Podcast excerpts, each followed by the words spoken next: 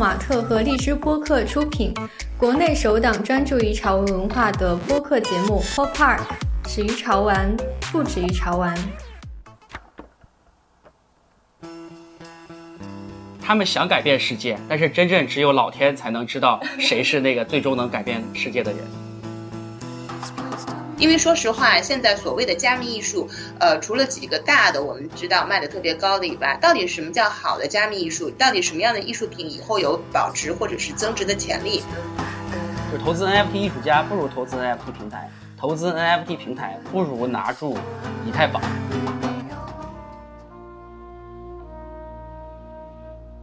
听众朋友们，大家好，今天我们聊聊这个春天最火爆的话题，就是 NFT 哈。我是主持人海星，来自泡泡玛特公关部。那我们首先欢迎今天的三位嘉宾。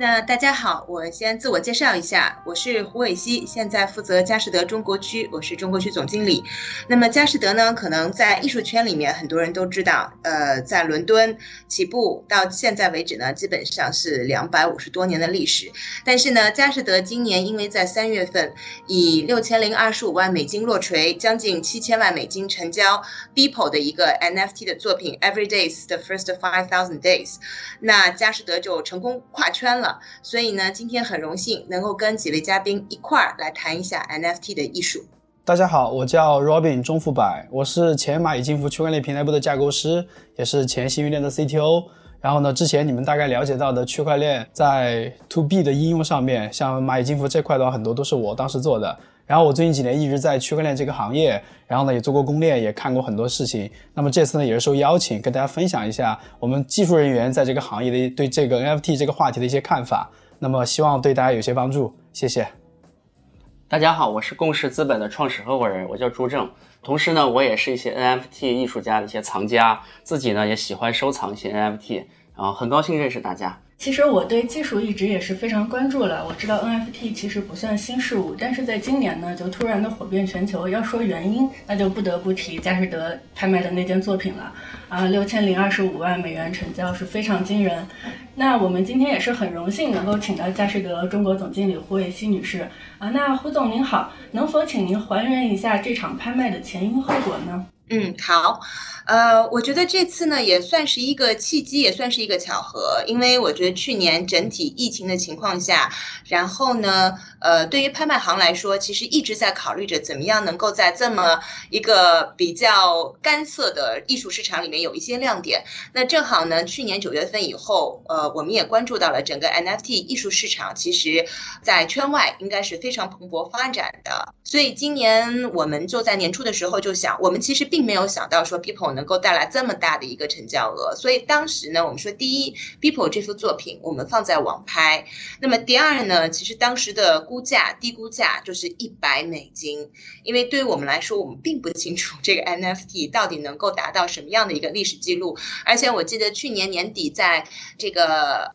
币圈吧。它的这个记录也就是几十万美金上下，所以这幅作品上拍的时候呢，我们佳士得其实对这幅作品说实话没有什么特别大的期望值。但是我觉得就是这个东西不仅是最后的成交额达到了非常惊人，但是也非常的让我们觉得说，哎，其实有这么一个艺术品放在一个传统的拍卖行，因为我们拍卖行所有的客人，特别是新客人，在加入这个拍卖的时候，都要过我们非常严格的 KYC，跟银行一样。但是发现说，哎，其实还是有不少的藏家是愿意去遵守佳士得这个传统拍卖行的手续，先去做了这么一个开户手续。第二个呢，就是我们这场拍卖一共的总的 bidder，就是整个竞标人大概是有三十三人。然后从这个地理的区域划分上面，大概有一半来自于美洲。然后呢，大概三分之一来自于欧洲，然后剩下来的差不多五分之一吧，实际上是来自于亚洲，这是从地域分布。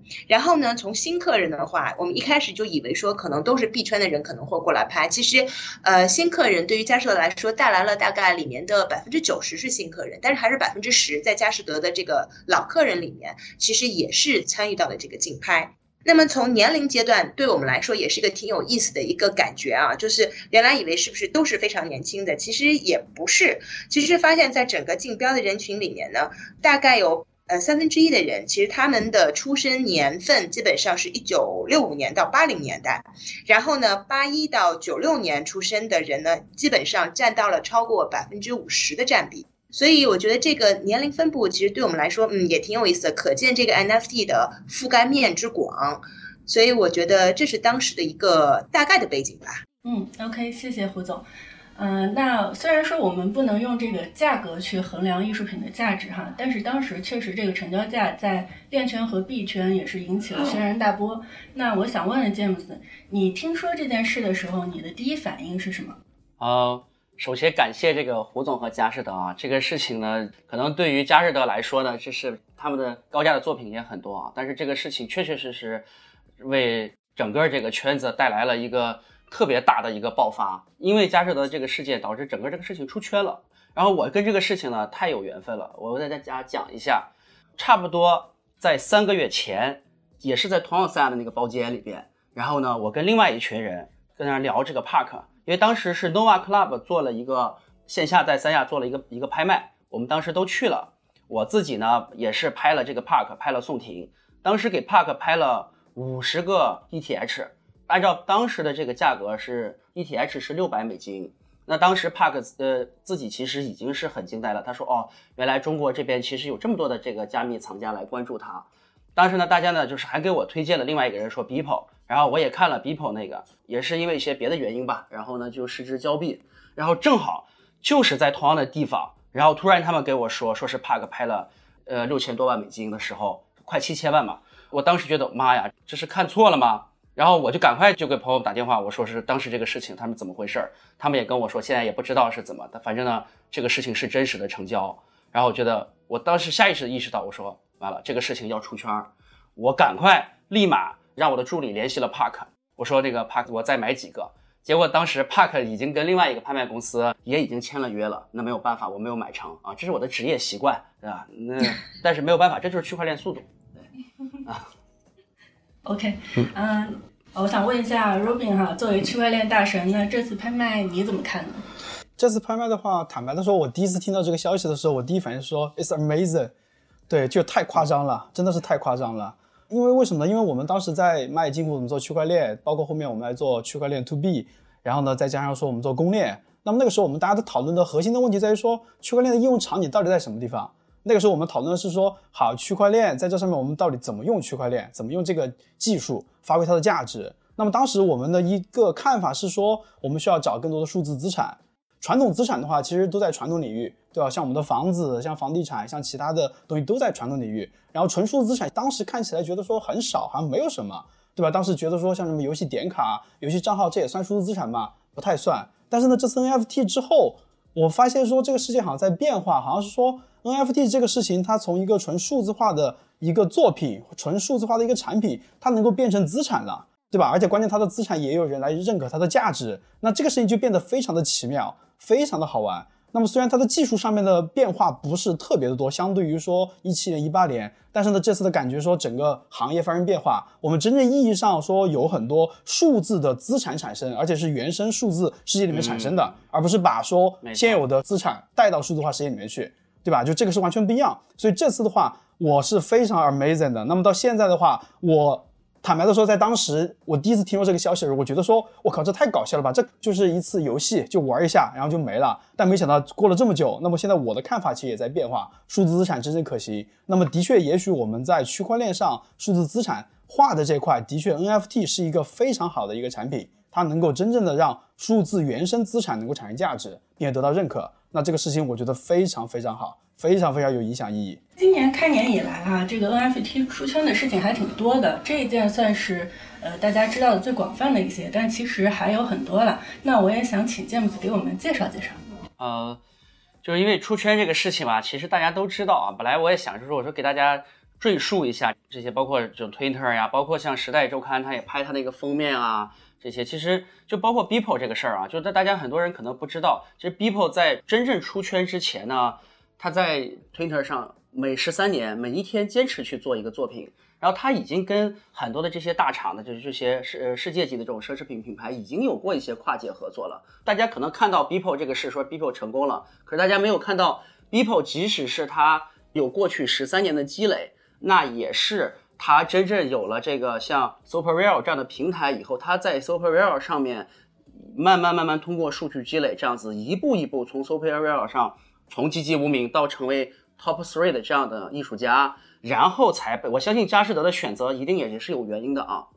就他们一定会考虑很多的这个因素了。那他们选择 Beeple，对吧？然后呢，最终呢也是一个顺理成章的事情，对吧？那佳士得也不会去选择一些是说他的数据基础不扎实，他的粉丝基础不扎实，对吧？那如果没有这一系列的积累，我我认为这个是是是不好的。所以，但现在呢，国内呢这个呢大 IP 跟 NFT 这个跨界呢，确确实是没有啊。就是我们来之前也在讨论，就是说是不是。就是今天的这个呢，算是泡泡玛特第一次跟 NFT 通过对话的方式产生一个交集。那后面也期待，就是说真正在这个大 IP 和 NFT 这个圈子呢，发生一些这种现象级的一些案例，能真正推动我们国内的这个 NFT 出圈的这个运动，好吧？嗯嗯，那其实我也看到很多互联网的大佬，或者是呃体育圈的大佬去参与这个事情。比如说，嗯，推特的创始人就把他的第一条推特作为这个 NFT 拍出来了。嗯，那你们觉得就是这些大佬来参与这个事情，他们的目的是什么呢？呃，我觉得是也是第一呢，是基于就是他自自身有粉丝，自身是以 IP。然后呢，是对于大佬来说呢，变现呢可能不是他的核心诉求啊，但是跟一些年轻的一些新生代，跟一些新的这些发生关系，对于他的共识的这种凝聚是有好处的。那对于呃新进的这些 NFT 艺术家来说呢，能跟大佬能产生联系，那也是在扩展他的一个粉丝，这是一个 win-win 啊。嗯嗯，OK。对这块，我想补充一下，就是我倒觉得说，可能这个时代在变化，对吧？现在我们已经进入了二零二一年。那么现在我们有九零后，有零零后。那么这些人的话，他们其实相对于我们七零后、八零后这种人而言的话，他们叫数字原生居民，因为他们一出生就有互联网，就有网络，所以对他们而言，觉得说数字化世界里面的这些东西是理所当然就应该存在的，对吧？对我们而言，我们是半路说好，到了两千年，我们接触互联网才知道哦，原来有互联网这样一个东西。那么第二个说，对于像 Jack Dorsey 这种人而言的话，我觉得还是他们在 follow the trend，就跟着这个趋势来。为什么呢？因为现在年轻人的社会嘛。之前我们太祖说过嘛，就是时代是你们的，就是是我们的，未来是你们的，对，那就这个概念，就是未来一定是属于年轻人的。那么在年轻人这个圈子的话，我觉得对于大佬而言，的确变现不是他的目的，而是说他要 follow trend，知道这个潮流在哪里，跟上年轻人的步伐。那么 NFT 这个数字原生资产的这个东西的出现，那恰恰是一个最好的去接触它的一个点。对，就是我这么来看。好，谢谢 Ruby。我们继续深入探讨之前啊，我想还有很多听众对 NFT 的概念其实不是那么的了解。那能不能请 Ruby 给我们讲解一下，它和区块链技术到底是什么关系呢？好的，好的，我来给大家简单讲解一下，因为这里面的技术还是比较复杂，我尽可能的简单的把技术分享给大家。那么区块链的概念是什么呢？区块链它是一个叫去中心化的一个技术。那么去中心化的技术，举个例子，就像什么呢？相当于说，我们现在去把我们的钱存在银行，对吧？我们是相信银行这个机构，对吧？它有信用在下面背书，然后呢，钱全部给他，他存在他自己的账目上面，他说多少就是多少。那么现在去中心化技术把这个事情变掉，这个账本呢，不是由银行来保存，而是说给我们每一个人，也就是这个社会里面每个人都有同样一个账本。我们这一个账本是由全民所拥有，那么这时候的话，如果有人来作假，他来篡改，他只能篡改他自己那一份，其他人是不认可的。那么从这个角度而言，去中心化它虽然去提高了整个的叫存储的成本，对吧？但是呢，它让整个安全性得到增强，因为它不信赖于任何一个机构和一个个人，而相当于说这个世界上的所有人，全局的这个人，那么所以它的安全性更好。那么这是它的一个区块链的很大一个概念。那么 NFT 的话是基于区块链技术之上的做的一个一个产品。那么 NFT 的全称叫 Non-Fungible Token。那么 Non-Fungible Token 的话，简单来说就是说它的这个 Token，对吧？这个代币或者是说叫这个叫通证是不可分割的。什么叫可分割呢？我们都知道人民币，我们可以从一块钱变成一毛钱，一毛钱可以变一分钱，可以分割，对吧？那么像 Non-Fungible Token 呢它一个就是一个不可分割，就像我们所拥有的艺术品，对吧？像我们现有的实物的资产，汽车、房子是不可分割的，一个就是一个，只能整体转让。那么，non-fungible token NFT 这个事情就非常契合现在数字社会、数字世界里面的原生资产，就是这种不可分割的这种资产。比如说我的游戏账号，比如说我的一幅画，或者是我的一个别的什么 idea，对吧？因为它没理由分割或者没必要分割。站在最原始的角度来看，所以这是它的 NFT。NFT 这个技术出来很久了，它的全称其实是叫 ERC 七二幺。是以太坊第七百二十一号提案 ERC 七二幺提出了这个概念。那么有了这个概念之后的话，它最早用在什么地方呢？用在加密猫，叫叫 Crypto Kitty，是在二零一七年的时候，然后呢开始流行，然后流行一段时间之后的话，就是沉寂下来。那么它是这样子的。那么大家可能也会很好奇，说那像 NFT 这种东西，它跟像比特币啊、以太坊啊这种数字货币有什么相同点和不同点呢？那么相同点，它们都是在整个的叫数字化世界、叫区块链的这个世界里面，都是纯数字化的部分。那么它的区别在什么地方呢？就像前面提到的，比特币、以太坊这种数字货币是可以分割的，对吧？我有一个可以变成零点一个，可以变成零点零一个。那么呢，但是我的 NFT 的话，那一个就是一个，它不能被分割。那么非常适合像我刚才提到的，像你的汽车、你的房子、你的作品，对吧？你的 idea，然后呢，你的某些别的一些数字资产，像你的游戏账号，对吧？诸如此类的。对，嗯，OK。那我作为一个外行也挺好奇的，就是为什么目前大多数国家的 NFT 的交易都是通过以太坊支付？对我先我先说一下，就是就是为什么会用以太坊呢？它其实是因为说就是。NFT 的标准它是 ERC 七二幺，然后呢，这个标准的话是最先来自于以太坊的整个的生态，它的整个社区里面。那么所以的话，就是以太坊也是最早去拥抱 ERC 七二幺这个技术，也会产生了最早的像加密猫的这种游戏。所以的话，现在大家都觉得说应该用它来做最简单、最直接，我觉得是这个样子。那 NFT 它会改变数字货币的一个现状吗？呃。其实是这样子啊，就是说呢，我们说 DeFi 是落地，NFT 是出圈儿，但是呢，国内这边呢认为是说 NFT 才是真正的落地啊。其实，在这个数字圈子呢，其实他们认为 DeFi 已经是落地了啊，就是 NFT 呢，更多的时候呢，现在是吸引了圈外的这个目光，就是 NFT。改变数字货币这个状况这个问题，就是我们要去分解一下。其实就是 NFT 就是数字货币，但是它我们管它叫数字资产，它这个 T 就是 token，对吧？那数字货币的这个其实是他们是一回事儿，但是呢，他们的玩法又不一样。那我自己呢认为是说最大的意义其实是能给这个圈子带来更多的用户啊，然后呢能带来更大的影响力。可能过去比如说 DeFi 落地了以后，但是因为 DeFi 它是还是比较复杂的，它能玩的人可能跟 NFT 比，可能 NFT 的用户量可能是它的十倍、百倍。啊，对这个我我想补充一下，就是其实 NFT 的话，就是加密猫一七年我看到加密猫的话，我觉得这就是一个很酷很好玩的一个，但是没有价值的一个东西。我也看，我也当时不理解说为什么要去买加密包炒作加密猫。嗯，但是呢，这次看了之后，我就回想说，像我小时候的话，我们会玩那种收集那种卡片，对吧？像什么干脆面里面的那种卡片，像有三国的，有水浒的，嗯，对吧？诸如此类的。当时小时候我们收集觉得说特别好玩。对吧？收一个卡片，然后卡牌全部收满。嗯，那么现在我感觉说，哦，现在有些啊，就是在我个人来看，就是很多的 NFT 刚开始的时候，可能就是偏向这种感觉，我想收藏它。它对我而言，可能是足够酷、足够好玩。我们刚刚聊了会儿这个数字货币的事情，那么我也想问问胡总，胡总之前对这个数字货币有关注吗？其实我是去年年底的时候跟一些客人聊起来。去年才开始关注这个数字货币，呃，然后包括以太坊啊、比特币啊等等。啊，那您现在对这个数字货币是一种什么样的理解？嗯，其实我觉得我自己还在不断的去学习数字货币，包括里面的各种各样的概念，所以我是觉得，就是这个数字货币的世界自己都在不断的在繁衍。也非常的兴旺，最近一段时间，嗯，所以我觉得数字货币和 NFT 对我来说呢，就是我不知道这个比喻，我自己理解比较浅薄，我也想听听看两位嘉宾，我自己感觉就是这个 NFT 和数字货币的感觉，就是有点像当时客人跑到我们这儿来买个传统艺术品 versus，他说我就要赚钱，我要买艺术品赚钱，我说那你。versus 投你的这个股票市场，因为股票市场的新兴的东西也很多，所以我觉得，嗯，虽然 NFT 是基于整个区块链上的一个技术，可能跟数字货币整个平台就是有一个共性吧，但是我觉得从这个投资角度上来说的话，还是挺不一样的。因为 NFT 本身可能有一个跟现在的传统艺术品有一个特别相似的地方，就是它的流动性的问题。嗯，我觉得就是跟传统的数字货币和这个 versus 股票来说的话，它们的流动性要更高一点。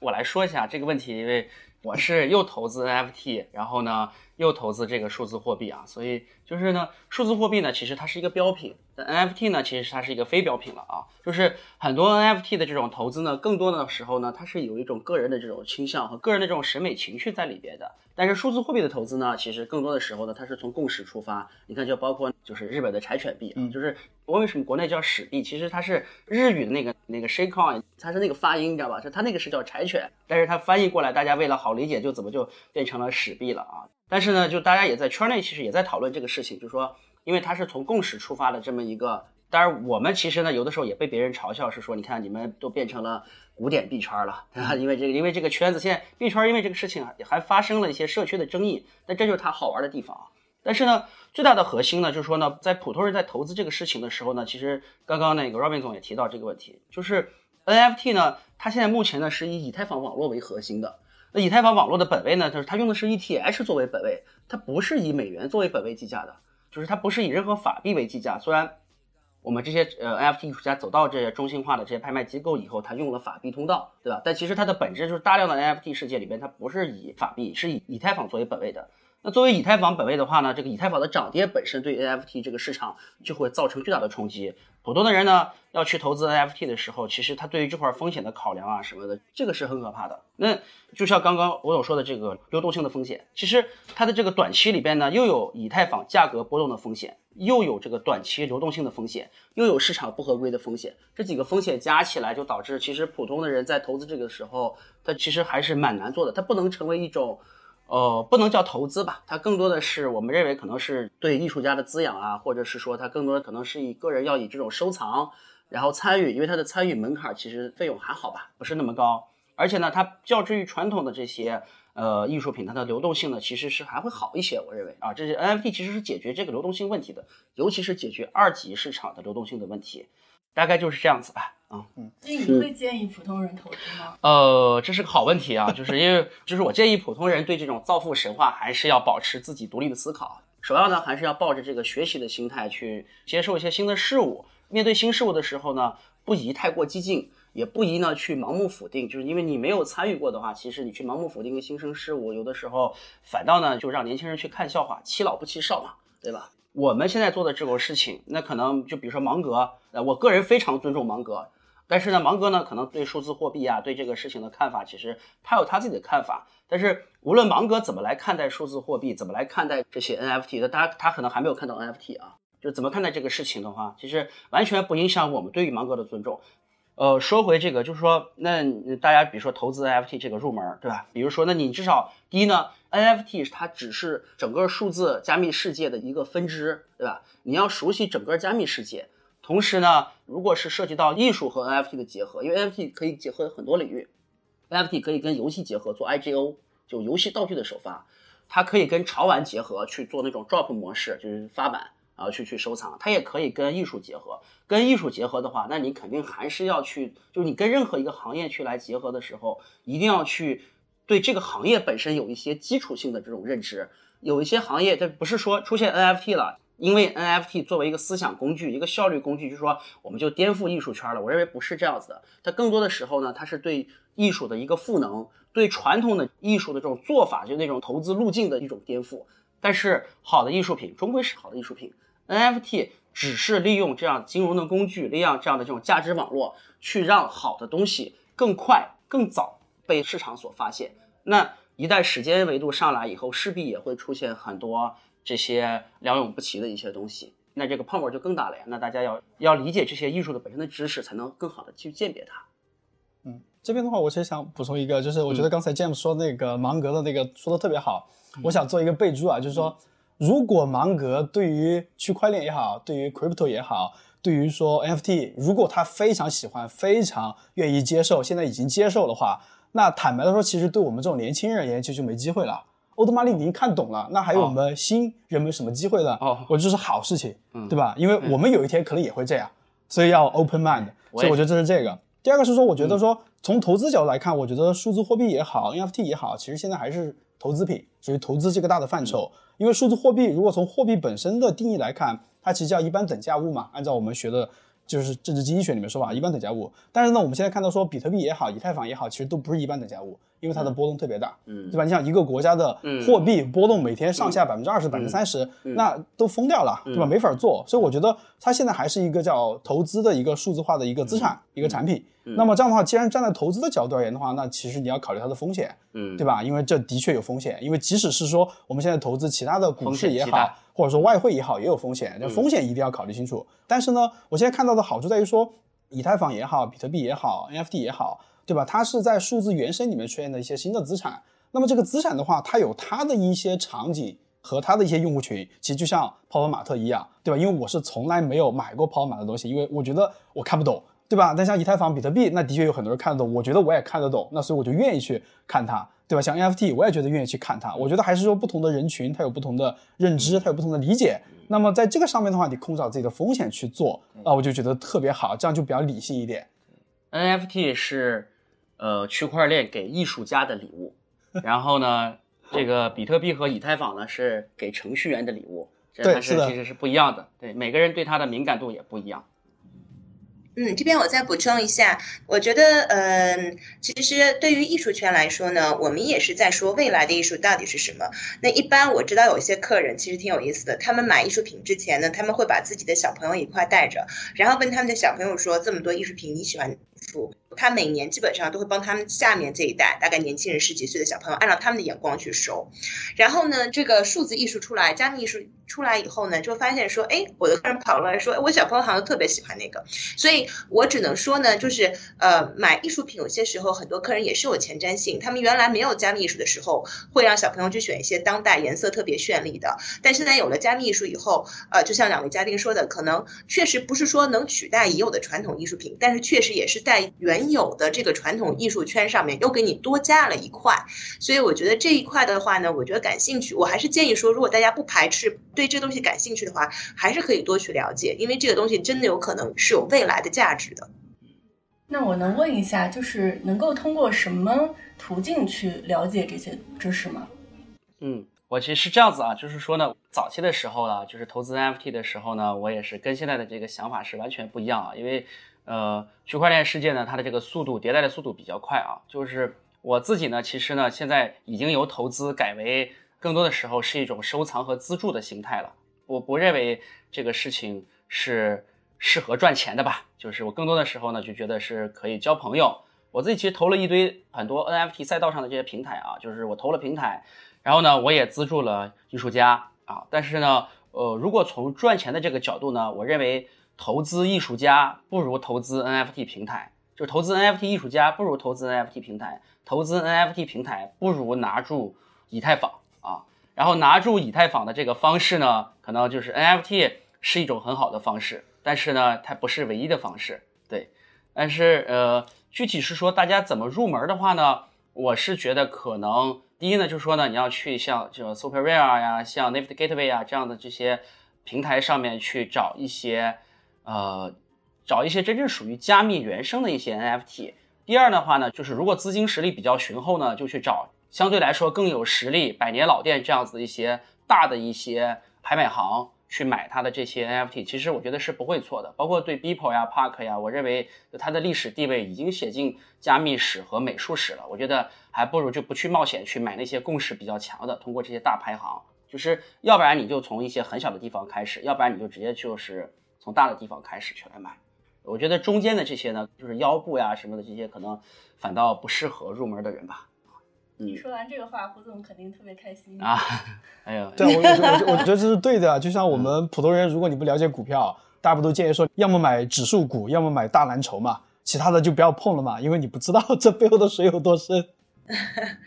我能从艺术上也稍微加一点，就是如果我们在谈论这个所谓的加密艺术，因为其实呢，对于艺术本身，前一阵子正好看了一本书，叫做《艺术的慰藉》。这本书我觉得真正好的艺术，它不管是加密艺术还是传统艺术，应该有一些它自己所有的功能，这是它这个所谓的加密艺术和数字货币做投资有最大的一个区别。那么好的艺术品呢，一般就是会给人们会带来一些。比如说可以提醒人们一些潜藏的一些记忆，唤起一些记忆，带给人们一些希望，然后让人们觉得说他们自己不是孤立无援，而是被支持的，能被理解的。看到这个艺术品，或者是他们的心态可以重获平衡，或者是对于自我的认识可以重新有一个定位，或者是他们能感觉到自身在成长。最后呢，就是作为一个欣赏的功能，其实艺术是有这七大不一样的功能，所以艺术品到现在为止仍然有人愿意花重金去买，这是第一。所以我觉得在购买加密艺术的时候，还是要回归到内容本身，到底什么是好的加密艺术，特别是现在风起云涌的加密艺术都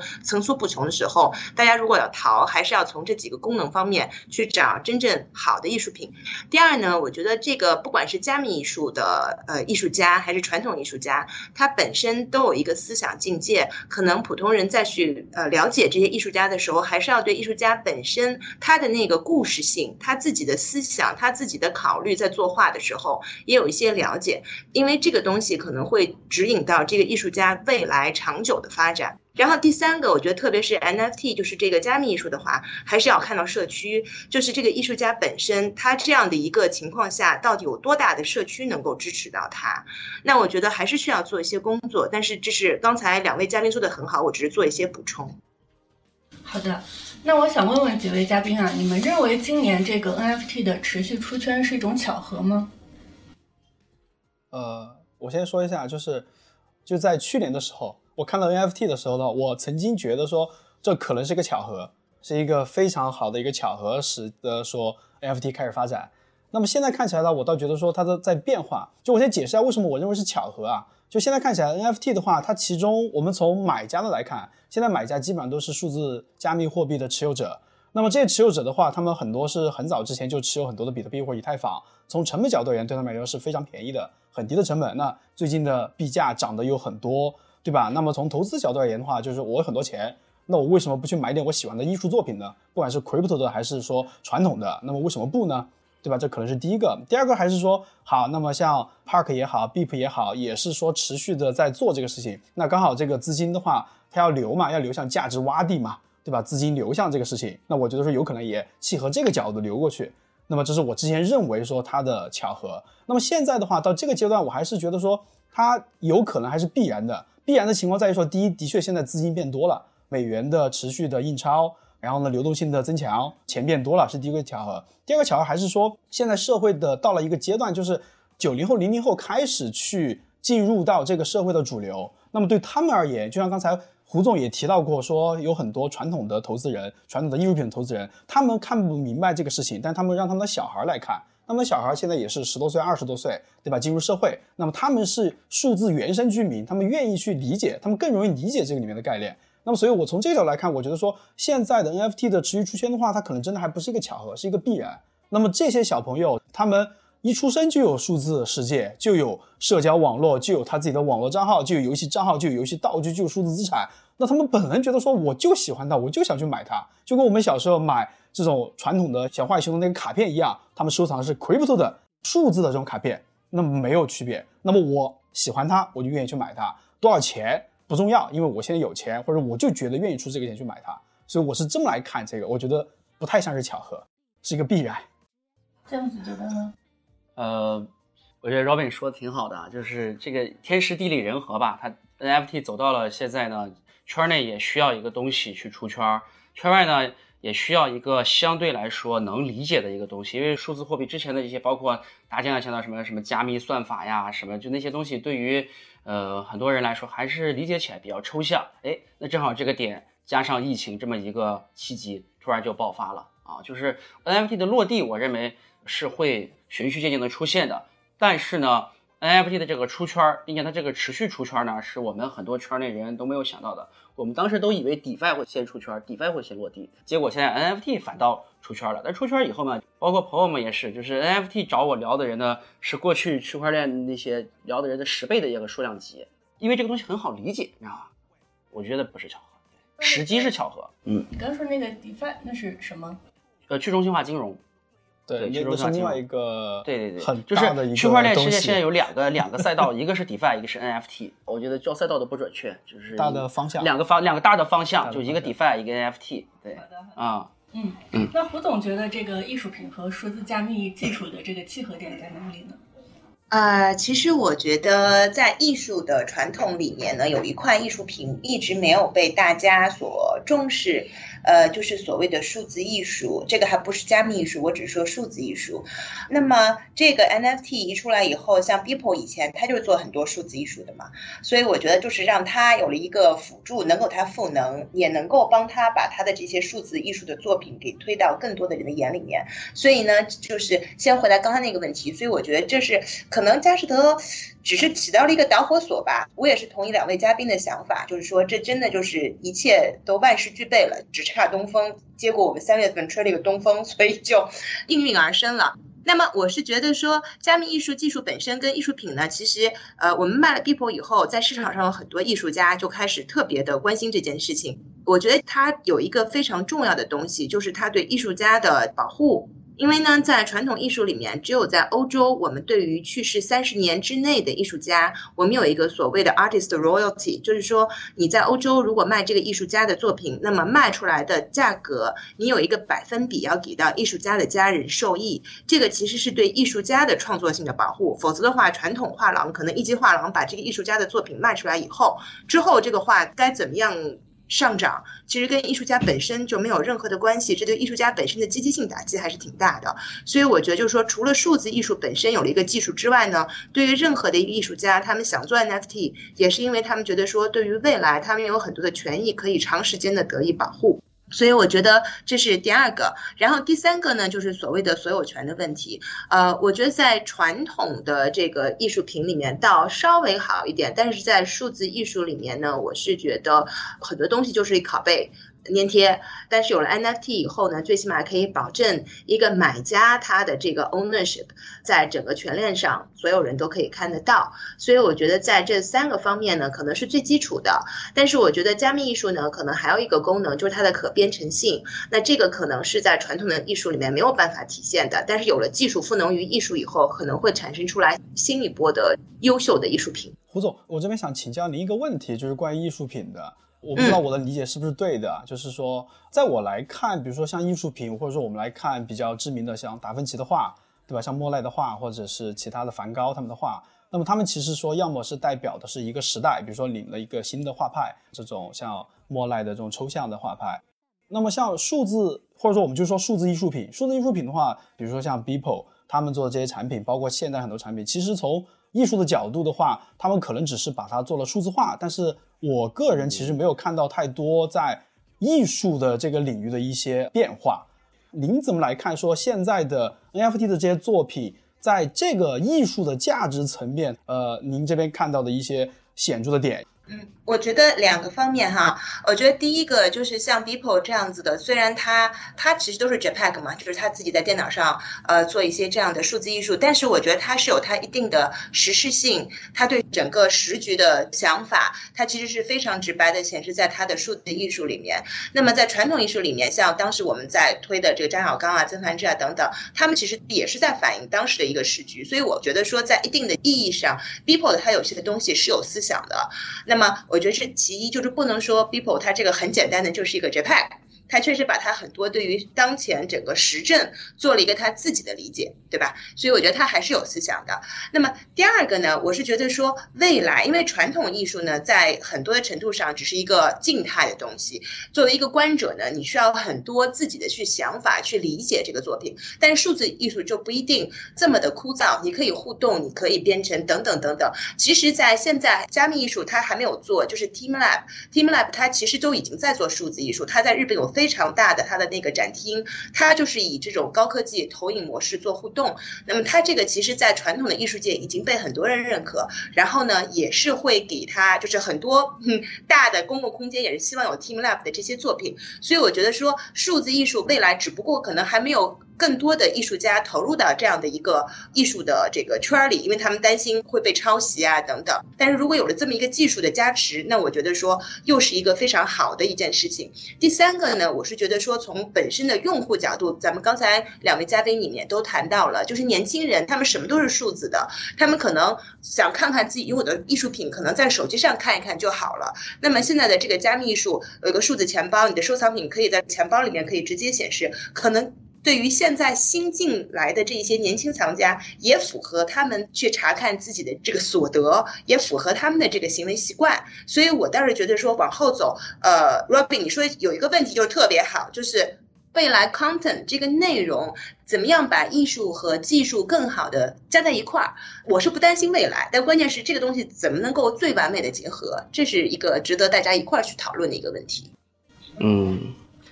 嗯，那现在继佳士得之后啊，三大拍卖行的另两家苏富比和富艺斯也相继宣布接受虚拟货币的付款。呃，胡总认为这个是一种跟风，还是说行业的一个趋势呢？这个是个非常好的问题。其实我在去年，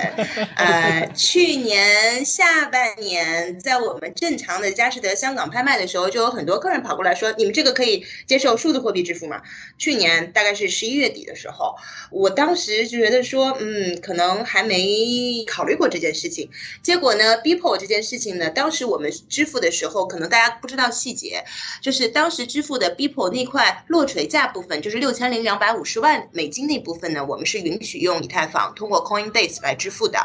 那么佳士得佣金那部分呢，是一定要规定是美金支付的。但是马上走到了现在，就是五月十一号晚上的那个夜拍，我们拍 Crypto Punk 的时候，现在佳士得他也愿意在佣金部分也接受数字货币了。所以我是觉得说，这个数字货币的接受程度，不仅是艺术圈，包括现在整个的商圈，包括整个的这个投资圈，其实都越来越拥抱。用数字货币做支持，所以我觉得未来应该可能还是有更多的可能性去接受数字货币的。站在藏家的角度哈，就是购买一件 NFT 的作品，我理解实际上他购买的是一个编号，那这种拥有和传统意义上的拥有是完全不同的。呃，从现在藏家的反馈来看，他们真的能接受这种观念吗？我这边打个岔，其实在这个上面我有同样类似的观点，什么意思呢？就是。就举个例子啊，就比如说我有一幅好毕加索的画，那么我肯定希望把它藏在家里面，就给我的朋友们看一看，不要在外面随人都可以看得到。但是呢，像 NFT 的产品，其实 technically 的话，它在链上都存在，在链上都直接可以看得到。那么这里面的话，可能对于藏家的他的观念可能需要有些调整。对我也挺想 了解一下，说像 James 还有胡总，您是怎么来看这个事情的？嗯。这也是个好问题啊！实际上呢，Robin 说的是一种情况啊，就是说它它是可以独享的。其实我刚觉得胡总说那个挺好的，就是过去的话，艺术和艺术性的本身的发展呢，它已经走得很远了。当代有像 performance art，就这种行为艺术啊，国内叫行为艺术啊，它其实属于 performance art。包括像是这些数字的一些这种原生的影像艺术啊等等的这些。那其实呢，我们换一个角度来想啊，就是如果他给你一个这样子的数字的艺术品。如果没有这个编号，其实你是没有办法证明自己拥有的。但是呢，如果你有了这个区块链的身份证 NFT，其实就给他加了一个身份证，对吧？当你有了这个技术上的这个身份证以后，那所有的人都看到了这个，比如说 TeamLab 这样的东西，所有的人都看到了这个表情包，对吧？就然后呢，而你是他的拥有者，因为你拥有了这个 NFT，他们拥有的都是 GPG，拥有的都是 AVI。而你拥有的是一个 NFT，这个你就瞬间就可以给你的粉丝证明了。我一直在唆使罗永浩，就是罗永浩有一个打脸的表情包，就是他去那个买咖啡，然后就买什么中杯、大杯、超大杯那个，就是我一直在找人让罗老师把这个表情包做成 NFT 啊。如果做成 NFT，我一定会去买的。第一呢，它跟我情感上有共鸣；第二呢，就这个 NFT 呢，这个表情包呢，它被千万币圈的人所应用过。每次当他们做了一次错误的交易判断的时候，他们都在群里发这个表情包。那我觉得，哎，那我拥有这个表情包，其实不能拉开跟这些人的这种不一样，对吧？但如果它做成 NFT，第一，我可以帮罗老师还债；第二呢，就是我可以说，哎，我是拥有他表情包的人。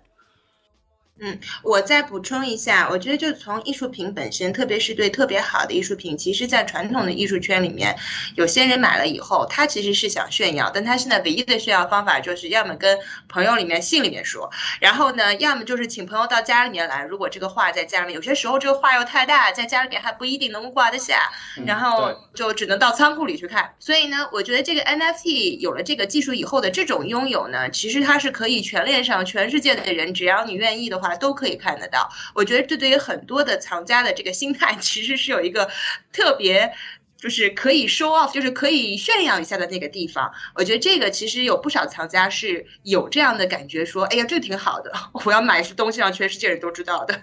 他把展示权、收藏权和拥有权竟然做的又分离又统一，这一点我觉得特别对，嗯，所以还是用户发生变化了，对。对，时代也该变化了。我想问问詹姆斯，你作为藏家，你怎么炫耀你拥有的 NFT 作品？呃，这个就是也不用炫耀啊。当然我知道“炫耀”这个词其实是中性词啊。第一呢，其实圈子很小了，就大家都在聊这个事情。当你拥有了一些，比如说 B Park 也好，Beeple 也好，你拥有了这些宋婷啊、Riva 的时候呢，其实。你身边的这些加密圈都会来关注到你，因为我之前一些艺术品我也收藏，就是我老早其实通过收藏呢，我觉得它对于赚钱来说它是一方面啊，但是更多的时候呢，其实是你收获圈层的一个方式，因为大家拥有了共同的艺术品，就代表大家的这个审美倾向是趋同的。就我特别喜欢那个 Dragonfly 的那个冯波冯老师说过一句话，就是他说一个人这种投资美学和他的审美情趣其实是高度统一的啊，我认为甚至一个人他的这一生。他的所有的这种行为都跟他的这种美学倾向是高度统一的。那当你去拥有这些东西的时候，也侧面来反映，哎，你可以收获一个加密圈的一些朋友，大家的共识啊，大家的这种审美倾向啊都比较一致，我觉得也挺好的。除了这种趋同的这些以外呢，我可能还有一些属于自己比较小众的、比较个性化的这种需求。那我就把个性化的需求当成是一种，呃，算是叫玩票吧，不是严肃的这种投资行为。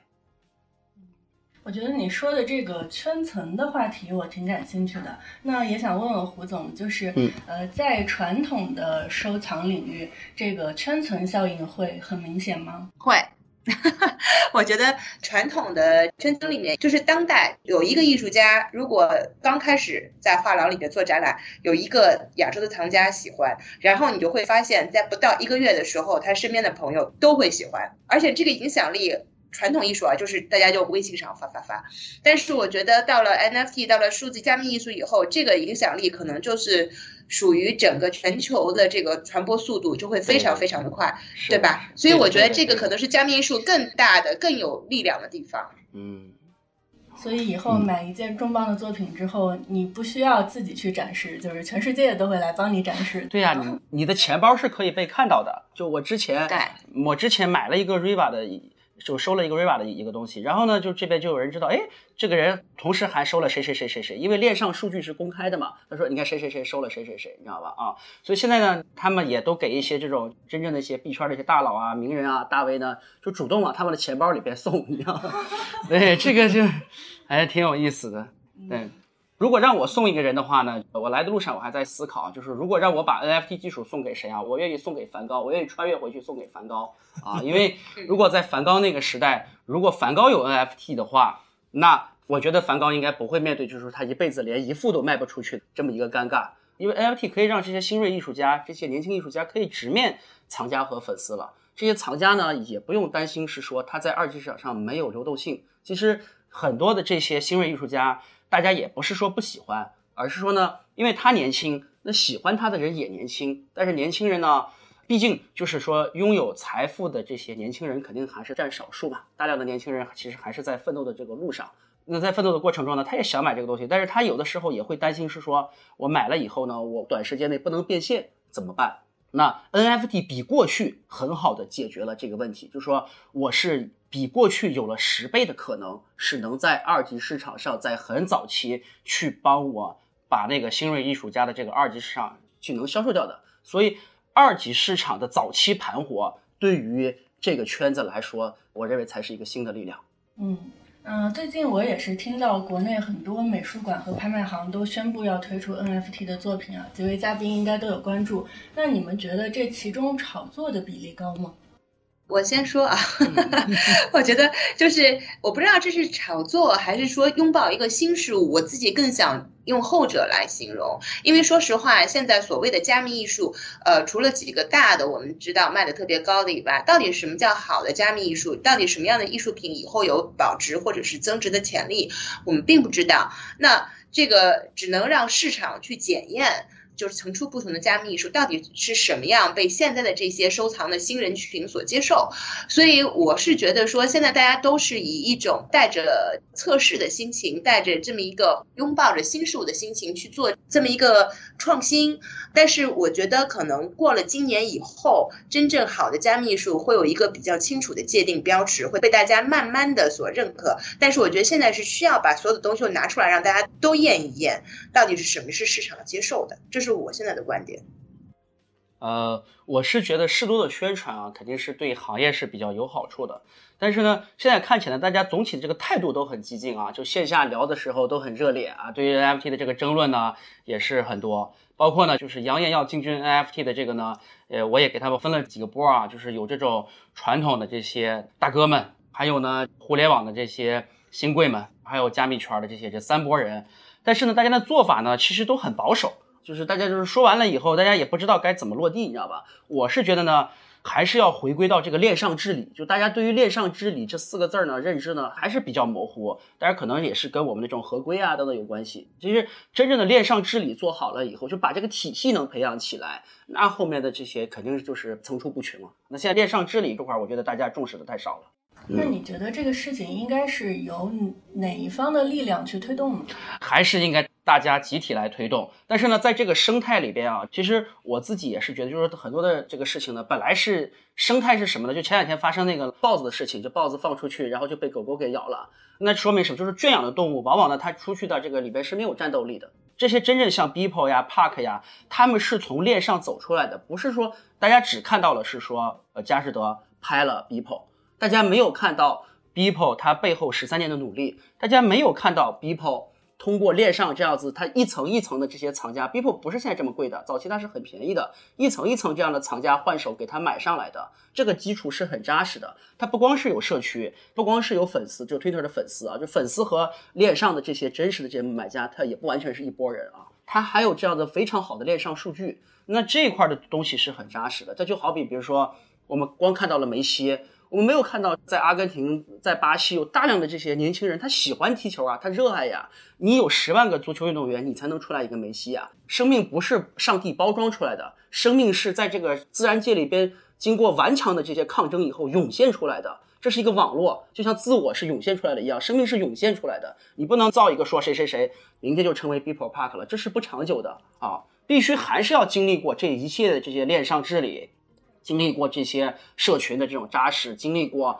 各个品牌对它的这些认可，经历过这些 KOL 对它的一些宣传啊等等这些，只是 NFT 把这个事情由过去的七年时间可能变成七个月了，但是这七个月这个节奏是不能少的，你不能因为它快就觉得它是一夜之间长出来的，它不是一夜之间长出来的，没有人能随随便便成功的。对，然后这个上面我想补充一点，我感觉说就是整个去中心化世界或者整个 Crypto 世界。其实你看嘛，就是整个这个行业所坚信的理念，就是说这里面没有中心，全部都去中心，大家都对等。那么你看嘛，不管是说比特币也好，以太坊也好，包括像 NFT 也好，包括像 Beeple Park 这些用户，他们早期的参与者其实是这个社区里面的人，是 Community。那么 Community 这个人的话，就像现在我们看到前段时间华尔街的那个叫 Wall Street Break 吧，就 WSB 的那个事件一样，其实是说很多的散户，很多的社区里面的人，他在反抗之前所谓的权威。那么，所以在这个上面而言，我现在也是觉得说，它第一还是在一个 decentralized 的这样一个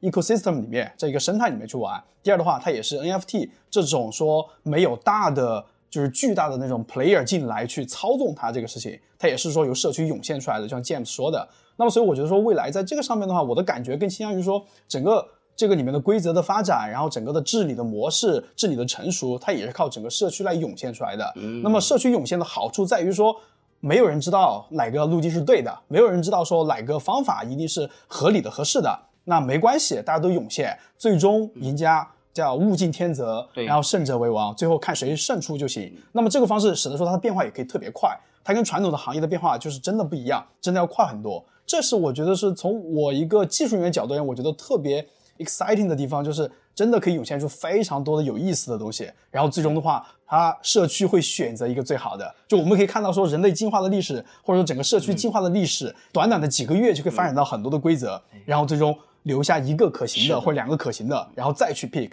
哇，特别漂亮。听完 Robin 说这些，我就想到很多技术人会喜欢说的：“活着就是要改变世界。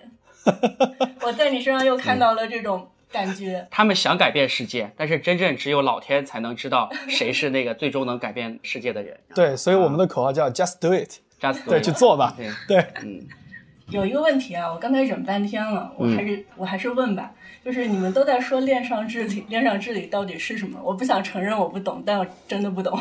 Robin 来先。好，我先说一下，嗯就恋上治理的话，它英文其实叫 governance，跟 government 很像，就 governance 就是整个治理的规则。嗯，链上治理它就本质上是说，我们在这个社区里面，就是 NFT 这个社区里面，我们有谁？我们有买家，我们有卖家，然后我们这边也有作品的创造者，对吧？还有说这里面社区里面的一些人，社区里面的一些用户。那么这些人他们之间怎么来进行博弈呢？因为这里面一定存在利益的博弈的，利益博弈和利益冲突一定会有。那么这个治理所谓的是说，我们如何去找到一些规则或者一个规则，使得说在这个上面大家能够达到所谓的纳什均衡，也就大家都是特别好的，能够达到帕里头最优，对吧？这是最好最好的状态。但实际上这是不可能做到的，所以这样意味着说，治理就意味着说我们的规则是基于市场的变化在不断的做调整。那么当下可能有一个最好的规则，那可能一个月之后它就变化掉了。那么这才是治理的核心，也就是治理的核心本质上是说我针对行业的发展、用户的变化，然后呢创造者的发展，我去不断的调整我的规则，看哪个规则能够适应这个变化。那么我觉得这是对的。那么个人从我的角度来看，整个区块链行业的话，国内和国外，比如说中国和美国是非常不一样的市场。那在美国那边的话，大家可以看到说有非常多的创新，技术的创新、模式的创新，也就治理规则的创新，非常非常多。它这真的在社区涌现。但国内的话，坦白的说，我是比较失望的，就还不够，大家还是在这个上面做 copycat，对吧？那我觉得还是不够。那我觉得这可能是认知不一样啊，有可能是环境有些区别。但是呢，的确从结果来看，这在新的这种治理模式下面，像 James 的涌现这个说法，让这个社区里面的最终有价值的东西沉淀下来，而且它会越越来越强。它不强的时候，一定会有个更强的把他干倒。嗯，那么这样的话，新人才有机会。嗯，我觉得这是一个特别酷的地方。嗯嗯，进化啊，进化很残酷的。其实以太坊这个网络，大家现在都说它是很大的一个创新啊，这个人类文明级别的创新。那实际上呢，它带来一个东西叫智能合约。这个智能合约呢，我讲一个应用吧啊，就是比如说我们过去你说我们要要上拍，我们是那个拍卖行去来签协议对吧？我们要卖东西啊什么的，这套东西其实在真实的物理世界，其实这个流程还蛮复杂的。因为我最近在帮永乐拍卖在做这些事情的时候，我才意识到这个工作量其实还蛮大的啊，就是胡总其实还是很辛苦的，他们那个工作就不是那么简单的啊。但是呢。在链上的话呢，其实你比如说我们两个人就是如果完成一个这种链上交易，其实就很快了啊。那这个速度加快以后，并且链上的它这个数据不可篡改，它的这个透明性以后，那也会让别的这些参与到这个链上的人，他在交易的过程中，他也可以看得到。拍卖行其实是很难为，尤其是些更好的一些拍卖行，它其实是很难为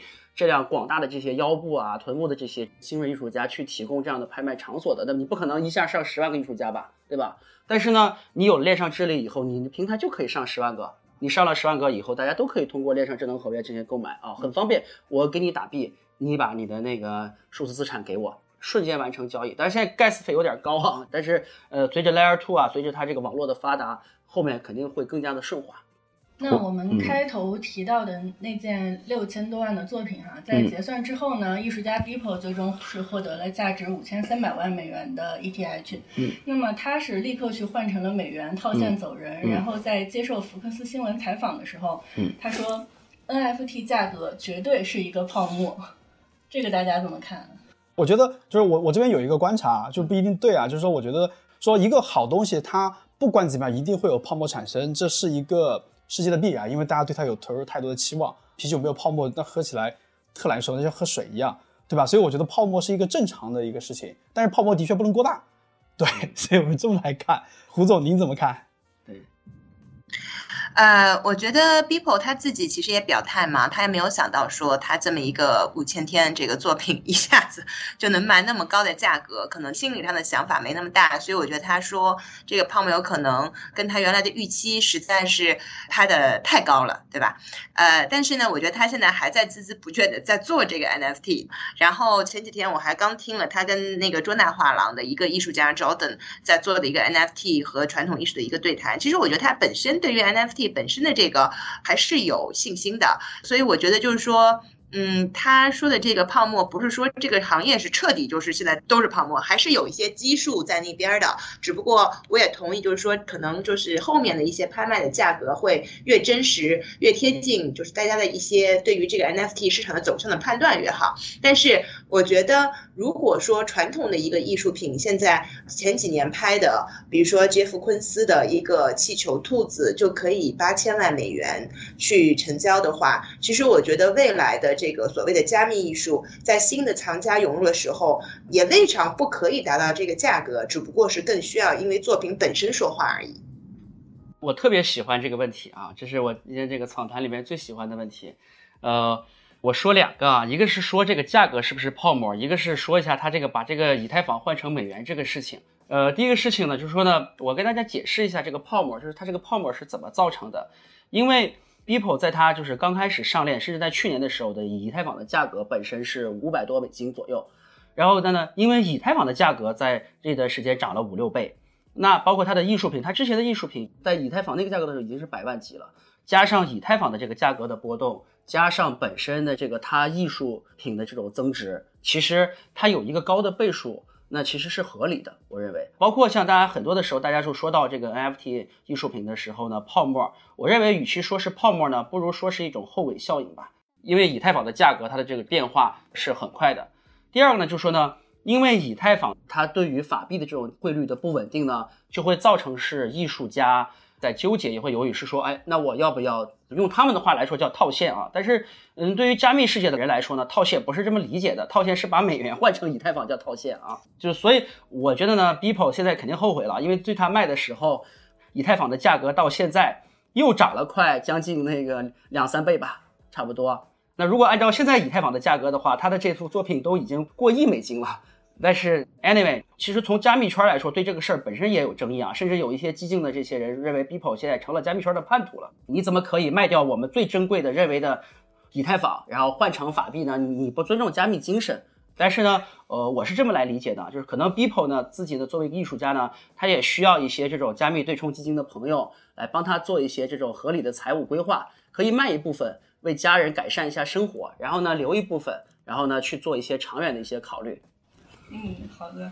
那大家看，现在这个 NFT 很火，然后潮流艺术也很火。呃，如果说这个潮流艺术或者说潮玩要跟 NFT 去结合的话，大家觉得可能的路径是什么？其实这样子啊，潮玩我也不是很了解啊，但是呢，我们就来之前呢，也也在思考这个事情啊，就是说，因为呃，Super Rare 它为什么叫 Super Rare？它其实呢叫极度稀有。我自己呢，其实更多的时候呢是去就是买艺术品。那我觉得艺术品呢，跟这个 NFT 呢，那它肯定是朝这个更稀有化的这个方向去来走。但潮玩呢，我现在其实看到另外一个，就是 Norrible 他们一个这个平台出了一种玩法，我觉得跟这个潮玩结合比较好。我在替泡泡玛特瞎想啊，这个投资人的老毛病，就是呢，他们有一种方式呢叫 Drop，就说呢，我呢在这个限定时间内去发售多少份儿，那有多少人参与，我就发售多少份儿。比如说限定十五分钟之内就是 drop 模式，如果有一万个人参与这个事情，我就发一万份儿；如果有一千个人参与这个事情，我就发一千份儿。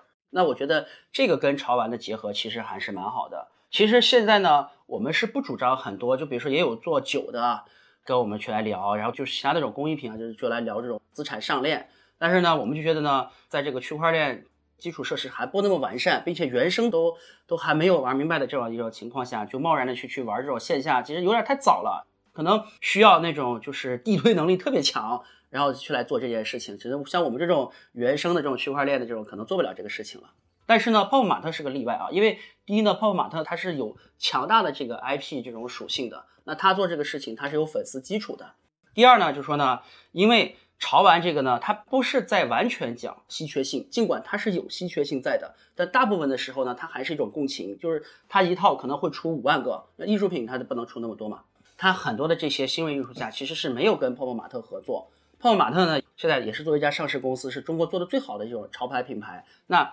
他应该是有这样的使命感去支持一些年轻的新锐的艺术家，去来完成他们的使命。培养自己的艺术家也是好的嘛，但是他现在商业的上呢也没有办法是说我就支持一个特别新锐的，但通过 NFT 这个手段，哪怕这个艺术家只能有五百份儿，那我也给他一个机会，对吧？只要他能 drop 掉五百份儿，那说明他还有五百个粉丝呢，对不对？这样子的这些长尾的艺术家积少成多，在最后如果哪个艺术家率先跑出五万份儿。那我们就给他一个机会，这样子不是也很好吗？他经过链上治理的这样的这个数据，因为他们不是像过去粉丝说让人说要买啊，不是说像小米那种是说我要买了我抢个码，他是真实的在 drop 的时候是要给你价值网络，它是要真实的要要去给你代币的。那这个代币他收到，那证明你这个东西是绝对是有价值的。他没有发厂之前，你已经预售了啊，那不管他有多少，你就给他做呗。所以，我我还是很看好他们在这一块领域的，它是天然结合的。胡总有什么看法吗？其实我觉得这两位嘉宾更好，呃，说的，我觉得就是现在有一些传统，就是已经有呃真实存在的一些东西，如果真的要生成 NFT，然后在线上进行售卖，然后这样做呢，我觉得可能会引到另外一个问题，就是以后对于这些就是实物的东西的一个第三方存储啊等等的这种。机制，我觉得现在如果什么都要弄个 code 上链，但是它传统的东西还存在的话，像这些东西应该放在什么地方会被大家都认可，被第三方认可等等，我觉得这是第一个可能现在还没有这样的一个基础设施存在。那么未来可能如果这么多东西都想挂到链上的话，可能这个服务还是需要有一个比较专业的公司去来处理，这是第一。然后第二呢，我觉得像泡泡玛特有这么多 IP 的东西，其实我觉得可以做一些这种限量的 NFT 的上链，因为我觉得这个毕竟还是在所有权上面，在交易方面可能也是会有一些客人会想更快的去接触，因为比如说艺术品的衍生品，其实现在在不管线上线下。卖都很火，但是就是一个所有权，有些时候也是说这是真的假的，所以我觉得 NFT 在一定程度上还可以解决这些疑虑吧。对，刚才胡总还有 James 说到这个事情，我觉得说像潮牌也好像 NFT 也好，这上面我到现在感觉说，在整个 NFT 里面的话，它的这个范式可能在变化。嗯，就什么叫范式变化呢？就有点像当年的亚马逊或者当年的淘宝一样，对吧？其实亚马逊和淘宝当时在做这个 e-commerce 的时候，他们其实做的是长尾，叫 long tail。就是之前很流行的一个词叫 long tail，它 long tail 的意思是说我的成本可以足够低，我不用去做你的头部流量，因为头部流量被线下的百货商店、百货公司已经全部搞定了，那我就做长尾的部分。那长尾的部分我怎么能赚钱呢？是因为用户量变得特别大，虽然他们的交易频次很低，他们买的东西价格也不高，但是呢，整个的用户规模很大，所以我依然也可以在长尾里面找到我的一个空间。那么现在的话，像 NFT 也好像整个的 Crypto 也好，包括像 WSB 也好，其实我更感觉说。更像是在这些领域里面，就很多的长尾的诉求开始展现。那么再加上说，以太坊的智能合约这种机制，提供了这种整个的 facility，从金融的、从支付的到整个的发行的、管理的、交易的环节，全部都有了一个整个完善的这个流程。那么从这上面而言的话，的确说，未来一些不管是大 IP、小 IP，特别是小 IP，或者说一些新锐艺术家，对吧？还没有成名的艺术家。那么他们可以用这种方式来获得他们的用户群，他们的用户群可能就像 K K 说的，你可能不需要有一百万个人，你可能只要有一千个人是我的用户就好了。这一千个人就喜欢我，他就是买我的作品，那么买的可能也不贵，也就一千块钱。好，那么一千个人一千块钱，那这样也就十万，对吧？那这样的话对我而言可能就还不错了，对这个艺术家。那么在这个上面的话，它的整个的模式会变得不一样。就像刚才胡总提到的，那么比如说像实物的话，可能需要有专门的地方去做。托管就像以前像亚马逊也好啊，淘宝也好，自己做的仓储或者基于物流来做，那么通过这种方式来去解决，它本质上能够说让你的用户规模变得越来越大。这个可能我觉得是说 NFT 也好像 Crypto 也好，在这个上面它所产生的一个巨大的社会意义，就是让更多的人能够参与到一个这个新的里面来，而不是你只能享有标准的服务、标准化的产品。你现在可以享受到个性化的产品、个性化服务。我就喜欢这个艺术家，他可能就。加上我周边人可能就五十个，没问题，我就喜欢他，我就愿意买他的作品。那大牌的我也不喜欢，我也不 care。那么这个可能的确会变得很不一样。嗯嗯，对。我就喜欢罗永浩。对，是的。你大声说。挺不要紧，过会儿我们可以把声音放大一点。那我有一个担忧哈，就是按照国内目前的法律法规，NFT 的拍卖是不能接受数字货币支付的，对吗？对的，对的。现在合规这块儿确实是那个海南那边会做一些尝试啊，但是还是合规是一个很大的问题。那这个对于我们在国内推广这个 NFT 的拍卖或者说交易，是不是一个非常大的障碍呢？这是个好问题啊！就是现在国内这块呢，大家呃，甚至在拍卖的时候都不敢说自己是 NFT，也就说自己是数字艺术。数字艺术和 NFT 有本质区别啊，这个我们要说清楚。对，为什么过去数字艺术它没有没有能大成，NFT 为什么它可以？就是核心就在它它是有区别的。但是呢，现在呢，大家就是无论是从宣传上呀，还是从这个实际上去交易这块呢，都是有可能。所以合规这个大家都在探索，但是呢。大家只能是低调的做，然后呢，高调的讨论吧。站在我的角度来看一下，就是这个问题啊，我们把这个问题可能分成两个方面。第一个方面是说，NFT 拍卖能不能用数字货币，对吧？或者说叫加密货币吧？那么现在在国内肯定是不合规的。那么，但第二个的话，我觉得说从另一个角度而言，就像比特币和区块链一样，对吧？区块链技术来自于比特币，但是呢，区块链技术照样可以应用于我们整个社会，对吧？从政府到企业都可以用区块链这个技术。那么，所以从这个角度而言，我认为说像。NFT ERC 七二幺这种技术，那么是可以用的。那只不过说那个时候它的模式就变成了说，我不用 crypto，我用的是法币，对吧？比如数字人民币 DCEP 诸如此类的，对吧？那这个是可以的。那这里面呢，它整个的社区的治理模式啊，包括它这里面的一些规则，我认为也是相通的。因为其实本质上你在运营的是整个 community 整个社区，而不是简单的销售一个产品。对吧？因为如果只是销售产品的话，那我们上淘宝就好了，对吧？没必要 NFT，我就直接卖就好了。但我觉得这的确是有区别。闲鱼现在是最大的 NFT 社区，对，可以这么来说。所以我觉得说，在这个上面而言的话，如果我们真的看好 NFT 的话，其实不是看好的数字货币的购买 NFT，不是这个，而是说 NFT 的这个新的模式，就是说我面向长尾，面向更多的用户，我的成本更低，然后同时我上面有我自己的社区的治理规则，就像就是在不同的社区里面，它的人是不一样的。对吧？那这里面我的产品、我的艺术品、数字艺术品也会不一样。那么这个模式，我认为依然成立。那么这个模式在中国，那一定是可以跑的，因为这全部都可以合规。